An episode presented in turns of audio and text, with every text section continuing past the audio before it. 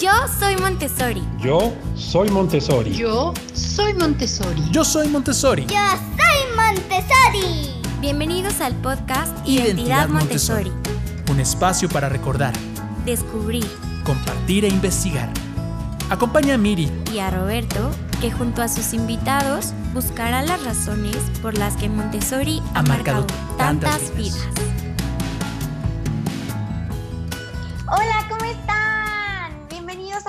Podcast Identidad Montessori. Yo soy Miriam Bertrand y estoy muy feliz de estar otra vez compartiendo este espacio con Roberto Colín. ¿Cómo estás? Muy bien, muy contento de estar otra vez con todas las personas que nos escuchan. Estamos muy contentos porque poco a poco nos, están empezando a escuchar.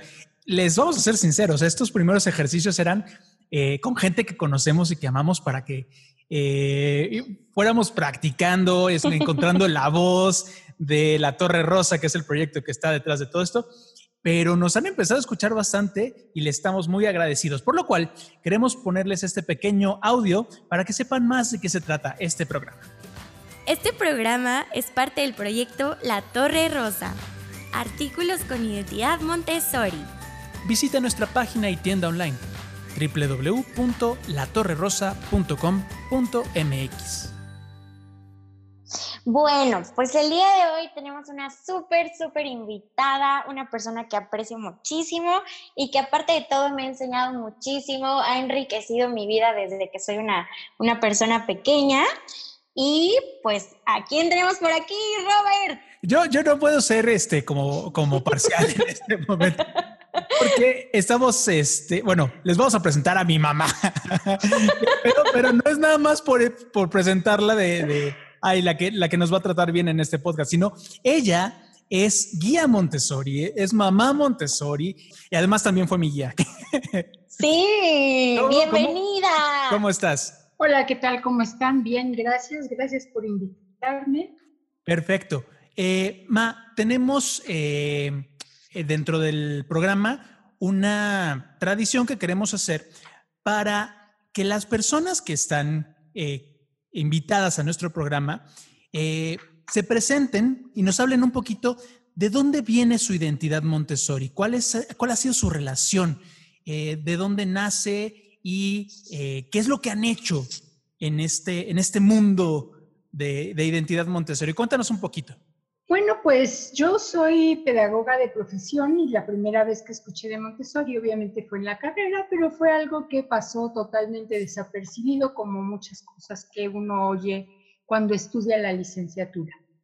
Sin embargo, cuando tú naciste, eh, alrededor de los tres años, eh, una prima de mi marido acababa de estudiar el curso Montessori y yo le pregunté como qué cosas se le ocurría que podía yo hacer para ayudarle a Roberto a madurar.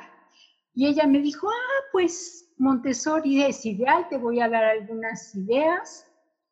Y la verdad es que las ideas nunca llegaron, pero me acordé que eh, tenía yo un libro por ahí que había heredado también de otra tía, en donde decía Montessori en el hogar. Entonces se me ocurrió poner varias de estas cosas, eh, de estos materiales Montessori en el cuarto de Roberto y hacer algunas modificaciones. Después de eso, cuando entró a, la casa de niños, buscamos una casa de niños para él, cerca de donde vivíamos, y es así como empiezo a trabajar. Me acuerdo muy bien que después de que salimos de visitar la escuela, mi marido me dijo, sí, me parece muy bien, pero esto solamente lo vamos a hacer en jardín. En primaria, ni creas que se van a quedar en una escuela. Y entonces, cuando llegó el tiempo de, de, llegar a la primaria, pues yo me acordaba perfectamente, si me acuerdo ahora, pues entonces me acordaba mucho más, ¿verdad? Y, este, y sufría yo grandemente y le preguntaba yo a la, a la guía de casa de niños, oye, ¿qué voy a hacer si mi marido me dijo que no? Y pues no te preocupes, si lo que tiene que ser es, es, y si las cosas se dan para que Roberto esté en una escuela Montessori, pues se van a dar. Y finalmente sí se dieron, a mi marido acabó de convencerlo la primaria, por decirlo así, que es el taller, y pues los hermanos siguieron detrás, ¿no? Siempre nos toca ir experimentando con el mayor. Hasta los primos acabamos ah, ahí, caray. Así es. Y luego platícanos, este, ¿cómo, cómo es que llegaste a ser guía? Ah, pues fíjense que eh, fue muy chistoso porque eh, estando en esta primer casa de niños con Roberto, nosotros vivíamos por la zona de Coyoacán. Entonces, eh, la guía me dice, oye, ¿te gustaría aprender algo de Montessori? Ella sabía que yo era pedagoga. Le dije, claro que sí, me encantaría. Dice, pues fíjate que va a haber un fin de semana, un curso con una persona muy buena. El único problema es que el curso va a ser por la zona de satélite, que queda del otro lado de la ciudad. Yo le dije, ah, pues a mí me queda perfecto porque mi mamá vive por allá y yo los fines de semana me voy a, aquella zona, ¿no? Pues me inscribí en el curso con la que es mi maestra eh, en esto de Montessori, que es Olga Dantus. Eh, fueron, eh, no, me, por lo menos sábado y domingo, eso no lo recuerdo muy bien si desde el viernes, y me encantó, ella es una mujer, fue una mujer con un don de palabra impresionante, y pues si ya estaba yo convencida, acabó de convencerme de que realmente eso era lo que yo quería para mis hijos. Em, cuando nos cambiamos para acá al año siguiente, le pregunté que qué colegio me recomendaba ella para venirnos a esta zona, que si había espacio en su casa de niños, y me dijo que no, pero me dijo, conozco una muchacha que está abriendo y que te recomiendo también ampliamente. Y así es como acabamos en eh, la Casa de los Niños del Mundo Montessori con Liliana Martinelli. Y eh, al año me dice ella, oye, Olga va a dar el curso para guía, ¿lo quieres tomar? Le dije que sí, pero en ese momento eh, mm, las circunstancias no se dieron para que yo entrara. y ah. hasta el segundo curso que ya abre es que puedo yo entrar ya más fácilmente y entonces fue ahí que lo, que lo tomé.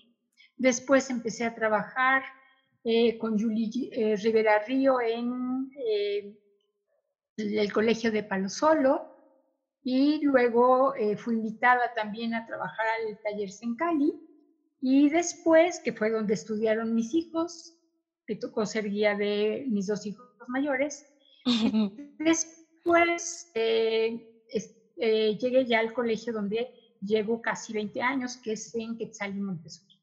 Wow. Y, no, no está de más decir que gracias a la historia que ustedes acaban de escuchar, este podcast y el proyecto eh, La Torre Rosa existe, ¿no? La verdad es que Miri y yo hemos, cada vez que, que, grabamos, cada vez que hacemos algo para el proyecto La Torre Rosa, nos damos cuenta pues de lo importante que era que era nosotros tomar, tomar una voz, porque estamos rodeados de gente muy valiosa, muy metida en Montessori, eh, gente que conocemos, nosotros mismos como exalumnos, pues tenemos eh, mucho que promover este, este proyecto y mucho que, que, conocer la filosofía y con la curiosidad de ir entendiendo qué es esto de la identidad Montessori que queremos ir descubriendo en las voces y en las vidas de las personas a las cuales estamos invitando. Pero, Miri, haz la pregunta importante en este momento. Pues sí, la pregunta importante en este momento es que nos puedas decir cuál es tu material favorito. Eh, lo puedes justificar, ya sea porque es el que más te gusta, el que más ha marcado tu vida. Y esto es porque estamos haciendo una carrera de materiales. A cada uno de nuestros invitados les preguntamos cuál es su material favorito y queremos ver cuál es el que va ganando. Hasta ahorita no llevamos ningún empate. Empate, están empates, ¿verdad? Ahí empata. Sí. ¿Cuáles? Uy, pues es muy complicada esa pregunta, es muy, muy difícil, porque la realidad es que yo estoy enamorada de cada uno de los materiales del taller, todos me parecen que tienen una importancia increíble, cada uno le aporta al niño cosas diferentes y pues en su conjunto hacen que realmente eh, el niño vaya construyéndose y formándose a sí mismo. Así es que Hoy que me pidan un material especial es muy complicado para mí. ¿Te puede servir que te digamos los que llevamos ahorita?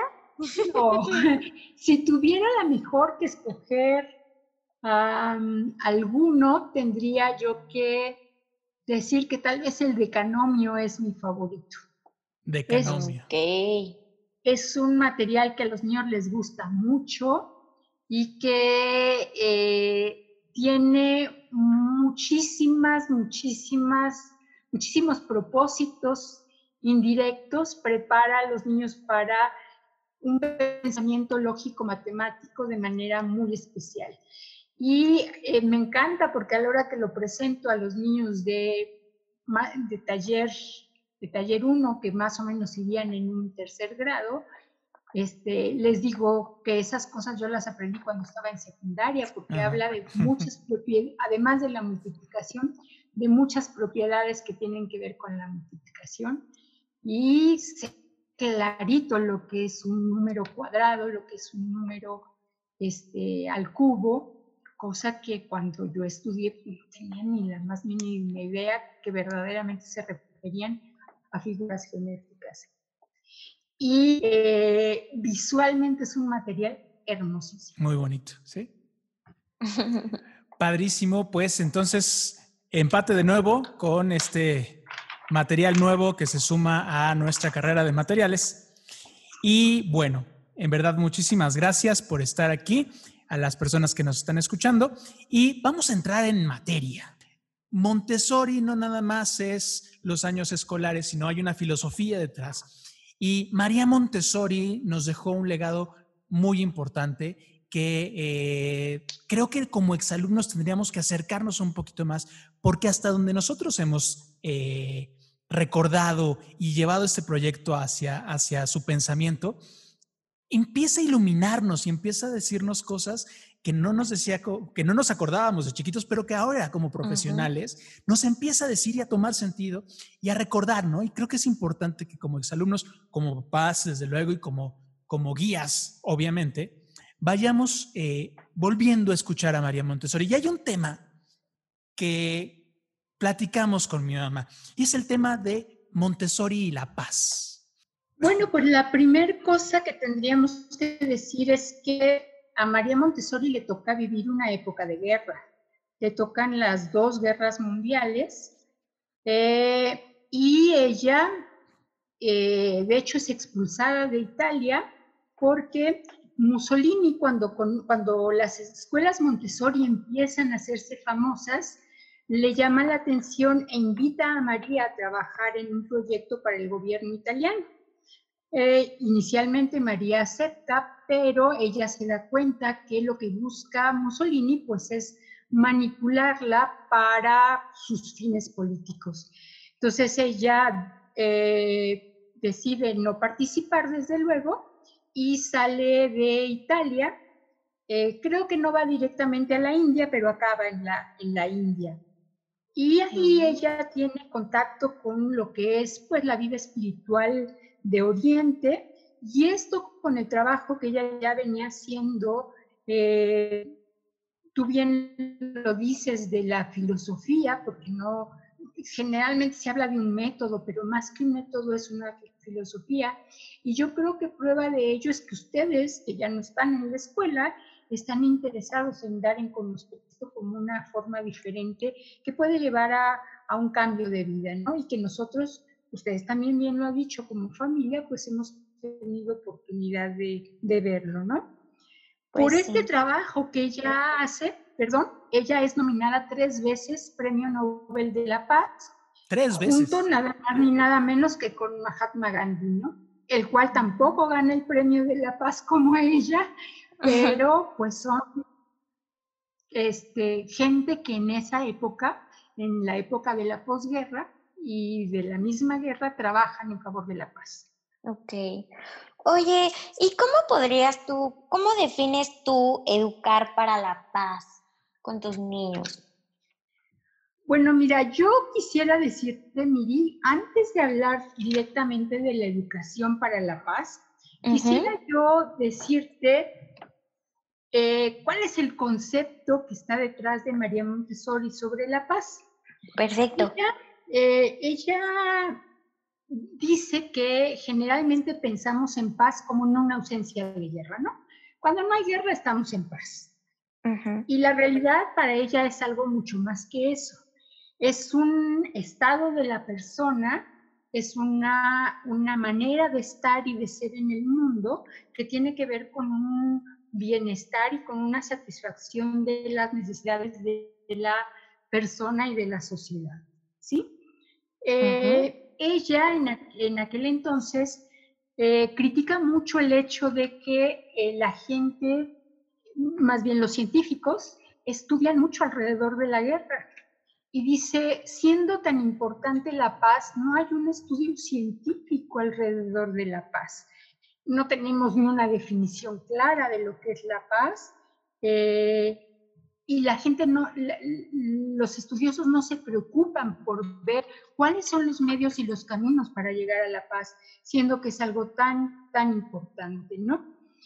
Y, bueno, podríamos decir incluso que ella tiene razón y tan tiene razón que en todo este estudio que se ha hecho a través de la guerra, pues han surgido un montón de cosas que nosotros ahora usamos de manera cotidiana. Simplemente este medio que es el Internet, este, fue descubierto a partir de la guerra. De la guerra, claro, del ejército. Ajá, este, el GPS, los pines, y así podríamos enumerar un montón de descubrimientos y de cosas que ahorita de manera cotidiana utilizamos, pues gracias a este estudio que la humanidad ha hecho alrededor de la guerra. Ella dice algo muy importante. Ella dice, eh, la paz se va a construir a partir de que el ser humano tiene la posibilidad pues de aprender, de vivir, de sentir lo que es la paz, ¿no? Y este ser humano lo va, eh, lo va a captar pues desde la primera infancia. Esto quiere decir que es el niño el que tiene, como muchas cosas para María Montessori, la respuesta para la, eh, las diferentes preguntas filosóficas del ser humano. Eh, ella dice que el ser humano actualmente, que, que existe la guerra porque los hombres quieren ir a la guerra y porque los hombres están dispuestos a ir a la guerra.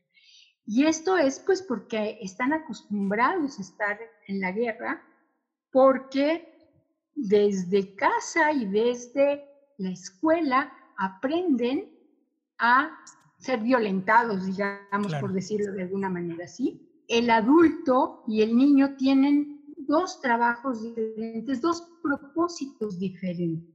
El propósito del adulto busca satisfacer las necesidades desde, un punto de vista externo, a partir de qué? Pues de crear todas aquellas cosas que necesita para satisfacerlas. El, el alimento, la habitación, la alimentación.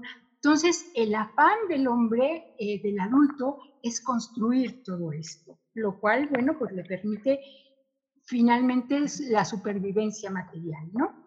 Y lo, vemos de manera práctica incluso en la formación de una familia. Cuando un hombre y una mujer se unen para formar una familia, pues eh, buscan una casa, tienen un empleo para, del cual poder tener también una, alimentación, poder vestirse, eh, porque esto es lo que al adulto le toca, ¿no? Sin embargo, al niño lo que busca es construirse a sí mismo. El trabajo es hacia el interior, no, no hacia el exterior.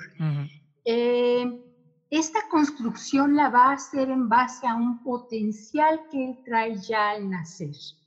Sin embargo, eh, este, este potencial que el niño trae al nacer cada vez es más difícil que lo logre desarrollar debido a que como humanidad nos hemos ido separando de la naturaleza. Nosotros vemos que las culturas que están más apegadas a la naturaleza, los niños, su desarrollo va siendo de manera más natural. Y a medida que nos vamos civilizando más, este desarrollo natural se va perdiendo. Se tiene la idea de que el niño es un niño que nace sin saber nada, sin conocer nada, sin tener nada, y que es el adulto el que le tiene que poner como si fuera una caja vacía todas aquellas cosas que necesita para poder vivir en la sociedad en la que vive, ¿no? Y entonces aquí es donde empieza la lucha, es donde empieza la guerra, es donde empieza la confrontación. La confrontación, exactamente, ¿sí? Eh, y quiero poner un ejemplo muy burdo. Imagínense un bebito que empieza a caminar y que llega a la sala de su casa donde encuentra un bello y hermoso objeto de cristal. Imagínense que además este objeto lo, eh, lo está tocando un rayo de, luz, de sol. Entonces el niño dice, ¿qué es esto? Le llama la atención y él en este afán de explorar, ¿qué hace? Lo toma, pero con toda su inhabilidad muscular se le cae. ¿Y qué es lo primero que hace la mamá? Gritar. Grita. Claro. Dios mío, ¿qué pasó? Ya se me cortó. El objeto heredado por la abuela, este niño lo acaba de romper. Sí. Y bueno, claro, el peligro de, de cortarse, el peligro de romperse, y el grito es, no toques. Claro. ¿No? Ay. Exactamente. Ay, ¿no? Pero, ¿qué es lo que está pasando con este niño? Este niño dice, no puedo tocar, no puedo explorar, no puedo indagar, y ha vivido con un no, no, no. Algo debe de estar mal en mí. Claro. Debe de estar quien está bien es este adulto, que, porque obviamente mamá y papá pues son el ideal que el bebito quiere y tiene para poder este, crecer, ¿no? Mm, y entonces mm. dice, ellos son los que saben, yo no sé. Claro. Ellos son los que conocen, yo no conozco. Y entonces se va haciendo un bebé sumiso que va aceptando el- la voluntad de los papás sin decir nada, porque ellos son los que saben. Y, y además, no sé, un- una voluntad eh, que puede cambiar casi casi de cultura a cultura, de casa a casa, de papá a mamá, muchas ocasiones. O sea, lo que nos estás diciendo es bien interesante porque este, esta pérdida de la curiosidad, de la exploración, y más que pérdida, eh, estas Limitación. eh, Sí, sí, sí, claro. Si yo exploro, si yo investigo, eh, hay alguien que me tiene que poner como el este, el límite, ¿no? Pero el límite no, no entendido, no razonado, sino impuesto. Y esas, y esas miles de imposiciones nos van, eh, eh, nos van encerrando. Limitando otra vez. Desde luego, y, ex- Ujú. y- y exponiendo ante, ante, el, ante el enojo, ¿no? Porque al final hay un sentimiento negativo de, de la mamá o del papá poniendo el límite, ¿no? Y de represión también, ¿no? Claro. Claro. Y ante esta represión, les decía yo, surge esta parte de sumisión, pero Claro. también surge lo contrario, la rebeldía. Claro. Mm, El niño que tiene el carácter más fuerte no se doblega fácilmente y entonces esta, establece, establece esta lucha constante en donde los papás lo ven como un grosero, como un malcriado, ajá, y, si, y si nos ponemos a pensar, la realidad es que el adulto lo está haciendo de buena fe. Sí. Te, te corrijo porque te amo. Te educo porque te amo. Porque a final de cuentas, esto es lo que llamamos educación. Claro. Y entonces, ahorita, eh, María Montessori dice, el adulto no voltea a ver al niño, no voltea a ver qué necesita este niño. Y ahí es donde está eh, nuestra falla como adultos, llámese papá, llámese mamá, llámese maestro incluso, ¿no? claro. Estamos tratando de llenarlos de todas aquellas cosas que nosotros creemos que deben de tener. ¿Para qué? Para poder ser eh, alguien en la vida. Y fíjense que es muy curioso porque ahorita eh, el secretario de Educación decía, este, no se preocupen porque regresando les vamos a hacer una evaluación. Y todos estamos con este rollo de vamos a evaluar el conocimiento de los niños porque eso es lo que les va a ayudar a aprender más. Y yo de repente me pregunto, bueno, ¿a quién le interesa esta parte de la evaluación? Pues la Secretaría de Educación y todas las secretarías de educación del mundo están supeditadas a que la OCDE dictamina unos exámenes en donde decide qué países son los países que tienen mucho más conocimientos y mejor preparados a sus alumnos. Yo me mm. pregunto, ¿y por qué no la UNESCO, que es la dedicada de manera internacional a la educación?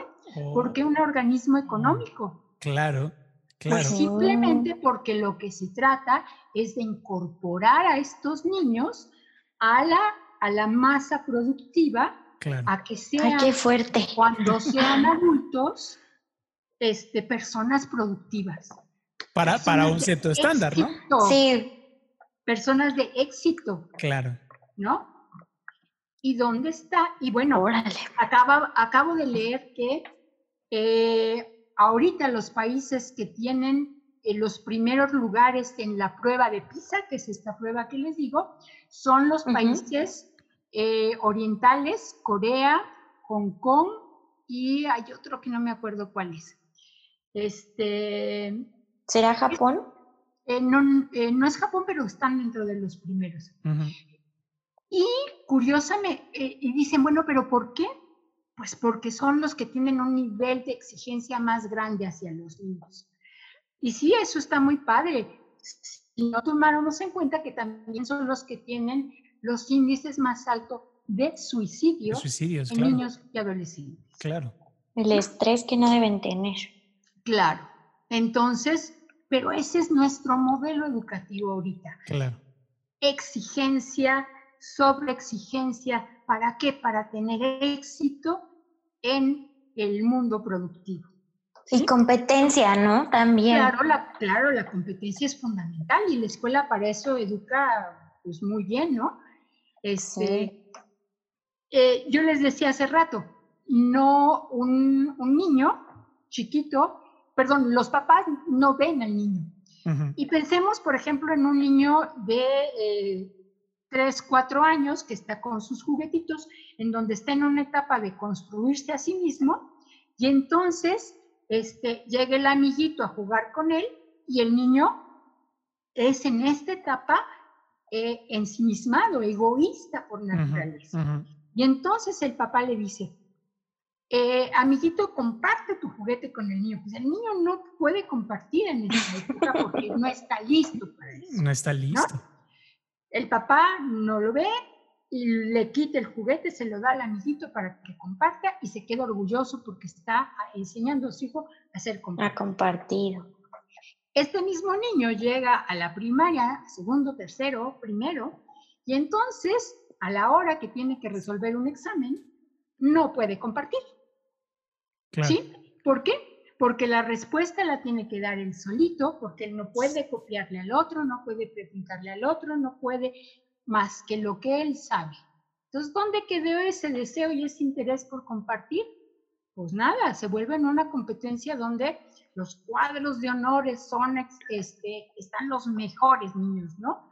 Claro. Y 40, los mejores es uno. Así es. Todos los demás no saben lo que tienen que hacer. Claro.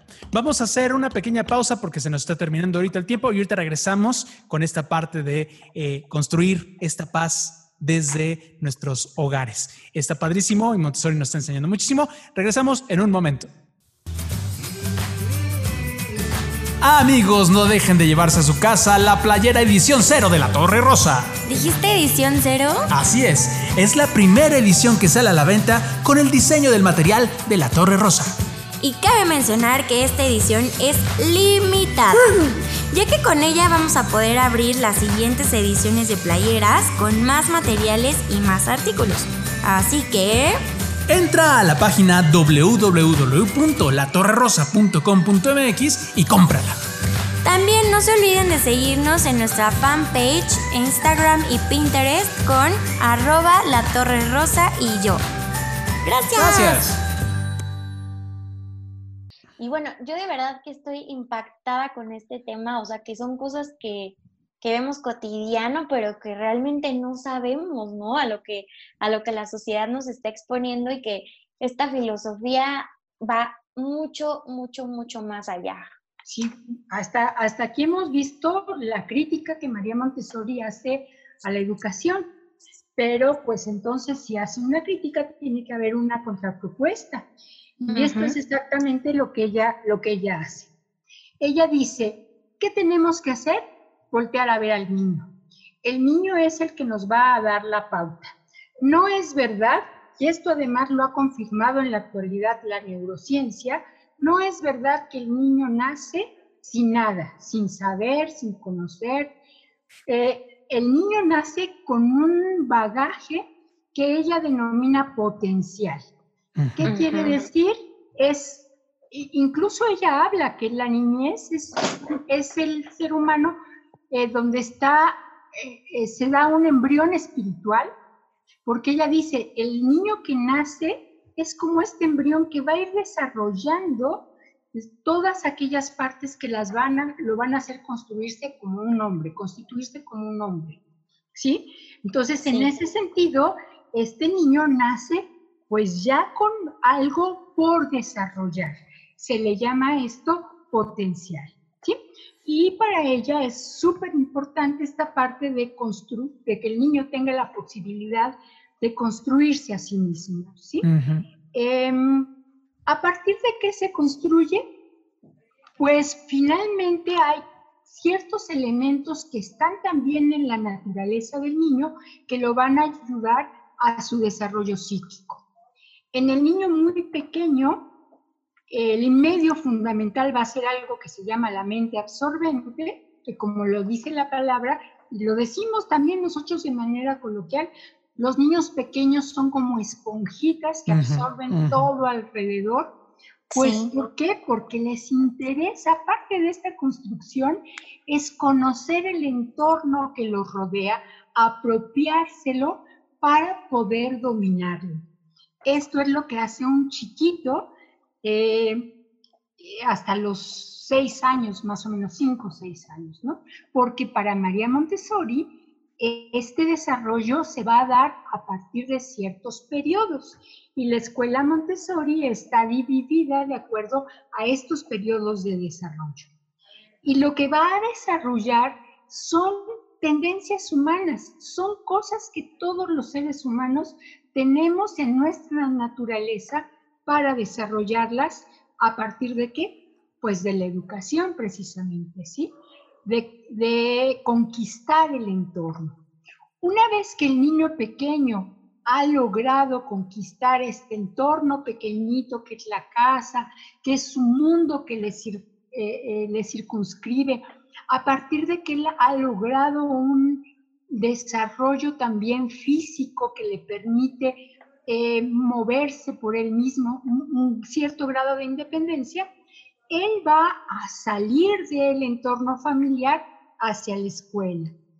Y es ahí donde se va a dar cuenta que hay otras familias, que hay otras maneras de pensar, que hay otras maneras de vivir en donde se va confrontando. Y muy importante, la escuela aquí va a abrirle el mundo entero, el universo, claro. para que a partir de ahí el niño desarrolle su imaginación. Este desarrollo de la imaginación que le va a permitir captar el mundo en su totalidad, le va a dar la oportunidad de conocer y el adulto va a ser el encargado de sembrar estas semillas del conocimiento, porque la idea es que conquiste este universo, ¿no? ¿Qué es lo que hace la escuela tradicional? La escuela tradicional dice, no, no, vámonos de lo pequeñito a lo grande. Pero si, por ejemplo, un niño conoce solamente, voy a poner como ejemplo, si el niño solamente conoce el planeta Tierra, pues no se imagina que hay más allá del planeta Tierra. Sin embargo, si al niño le presentamos toda una, todo el universo, donde hay galaxias, donde hay planetas, donde hay muchos este, cuerpos celestes, el niño va a querer conocer todo lo que hay ahí y este interés se va a despertar, este deseo por conocer se va a despertar y la imaginación va a ser el instrumento fundamental que va a tener, ¿no? Claro. Fíjense además que importante este abrirle las llaves del mundo en donde le va a permitir el irse adaptando a esta sociedad, porque finalmente llega a adaptarse a una sociedad. No es que, ah, pues yo voy a desarrollar y a construirme a mí mismo a costa de la sociedad, no.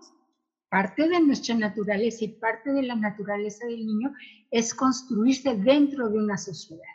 Y el niño de primaria encuentra esa sociedad, se encuentra dentro de esta sociedad en donde en el grupo de amigos con estos otros niños que tienen los mismos intereses que él, los mismos gustos que él, pues tiene que eh, eh, establecer, bueno, empieza a relacionarse por el juego y a partir del juego empieza a valorar lo que son las reglas, empieza a descubrir también diferencias y empieza a tener que generar acuerdos, empieza a tener que negociar dentro de lo que María Montessori ha llamado una sociedad por cohesión, un trabajo en donde los niños en la convivencia cotidiana tienen que generar una manera de trabajar de manera pacífica. De relacionarse. De relacionarse de manera pacífica. ¿A partir de qué? De la cooperación. Claro. No de la competencia, como veíamos hace rato. Claro. Y por ejemplo, o sea, yo me pongo, no sé, en el lugar de la mamá o de... Sí, tendría que ser el de la mamá. ¿Cómo, ¿Cómo volteas a ver al niño cuando está en tu casa, haciendo referencia a lo que hablábamos hace un, un momento? O sea, si yo estoy en mi casa y tengo un niño pequeño, ¿cómo, ¿cómo sería o cuál sería el consejo que podríamos dar ahí para que voltearan a ver al niño? Claro, lo primero es observarlo, desde luego, ver qué es lo que hace cuando uno eh, día con día va aprendiendo a observar a los niños. De hecho, las mamás lo hacen. Las mamás logran identificar el llanto del bebé, si llora porque está mojado, si llora porque eh, está haciendo berrinche. Eh, las mamás tienen este instinto para hacerlo. Pero también hace falta un poquito de preparación en el sentido de encontrar ¿Qué necesita el niño aprender en cada uno de los periodos de su desarrollo? ¿Cómo lo mm. voy a ayudar y cómo lo voy a llevar al desarrollo si no conozco qué es lo que necesita hacer? Entonces, tiene que haber un poco de preparación en donde el adulto se sepa que no es este, el conocedor total, sino que tiene que estudiar, tiene que aprender, y de ahí han surgido pues esta idea de las, de las escuelas para padres, ¿verdad? Pero sin quitar esta parte instintiva de la mamá, que ahora nos hemos ido lo contrario a, que la mamá ya tampoco sabe qué es lo que el niño tiene, y por eso tu pregunta, mire, porque ¿cómo voy a saber lo que quiere mi bebé? Velo, siéntelo. Intuitivamente tenemos esta parte los padres para poder conocer a nuestros hijos y a veces no le hacemos caso. ¿Sí? Mm. Entonces, tenemos que entrar en contacto también nosotros con esta, con esta parte, ¿no? Yo quisiera también, de todos modos, no quedarme en esta cuestión de la relación, porque yo creo que María Montessori va más allá de la relación interpersonal. ¿Qué quiero decir con esto? Que en este sembrar las, las semillas del conocimiento, abrir el interés y despertar eh, y tener como marco de referencia el universo, María Montessori está haciendo que el niño tenga la capacidad de maravillarse de su entorno. Y hace poquito, la semana pasada incluso oía yo que eh, alguien que decía que teníamos que salir de manera diferente de este, de este entorno decía, es que tenemos que aprender a ver la naturaleza nuevamente. Este confinamiento nos tiene que ayudar a valorar lo que, lo que existe y la magnificencia de la naturaleza en un pequeño ser que nos está poniendo de cabeza y, este, y también la magnificencia de todos estos científicos que están buscando la manera de contrarrestarlo y de los mismos organismos. El otro día este, un niño me decía, es que conozco un niño, un, un abuelito en, en Teciutlán de 103 años que se enfermó de COVID y que logró sanar. Y entonces los niños se quedan, wow, ¿no? Eso es lo que hay que hacer. El que el niño, eh, y yo tengo tan presentes, ahorita que estoy diciendo esto, me vienen tantas vocecitas de varias presentaciones donde el niño dice, wow, no sabía esto y ve qué maravilla. Eso es lo que tiene que despertar la educación, el descubrir un mundo, además un mundo totalmente interrelacionado, no fraccionado por materias, en donde la matemática y la ciencia y el lenguaje y todo tiene, tiene sentido en cuanto a la totalidad. Claro. ¿Sí? y vean si no es un aprendizaje eh, que tienen ustedes como niños Montessori ahora para esto del COVID, donde nos damos cuenta pues que todos estamos interrelacionados, ¿no? Que este mundo se nos ha hecho pequeñito porque lo que empezó del otro lado del mundo ahora nos está afectando de manera importantísima, ¿no? Y entonces vienen las preguntas filosóficas. ¿De dónde viene esto? Eh, ¿a dónde voy? ¿Qué hago aquí? ¿No? Y en ese ¿qué hago aquí? Voy a descubrir que soy parte de un todo y que como parte de ese todo tengo una misión, tengo un quehacer. Tengo, soy una cadena del eslabón que si yo me rompo, la cadena se rompe. Y si yo permanezco unido, la cadena se mantiene. ¿sí? Entonces, encontramos ahí algo que eh, los jóvenes de ahora están perdiendo cada vez con mayor facilidad y es el sentido de vida. El encontrar un lugar y un quehacer en el mundo. Y no solamente eso, sino el sabernos con la capacidad desde niños de contribuir de manera activa a este entorno, de responder a los problemas que van surgiendo de manera creativa.